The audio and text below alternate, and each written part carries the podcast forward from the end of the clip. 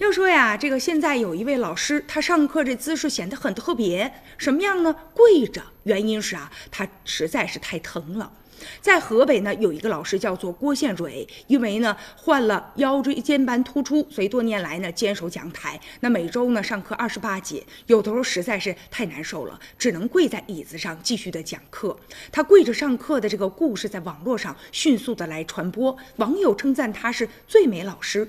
四月十三号的时候啊，记者前去采访，发现这个老师很早就已经来到了教室里面了。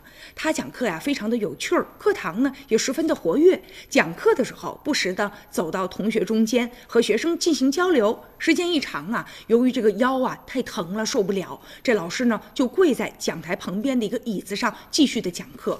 他说呢，我喜欢啊在同学中间，但是站的时间长了有点受不了。不过啊，我跪着的时候，我这个姿势啊特别挺拔，所以学生应该是注意不到的。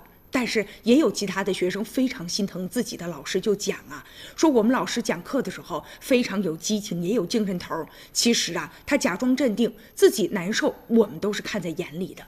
原本学校啊是不让这样的老师带病坚持上课的，可是老师讲啊，说高三的时候啊，这个工作呢已经进入到了冲刺的阶段了，时间紧，任务重，只有加班加点才能让孩子们在高考的时候有备无患。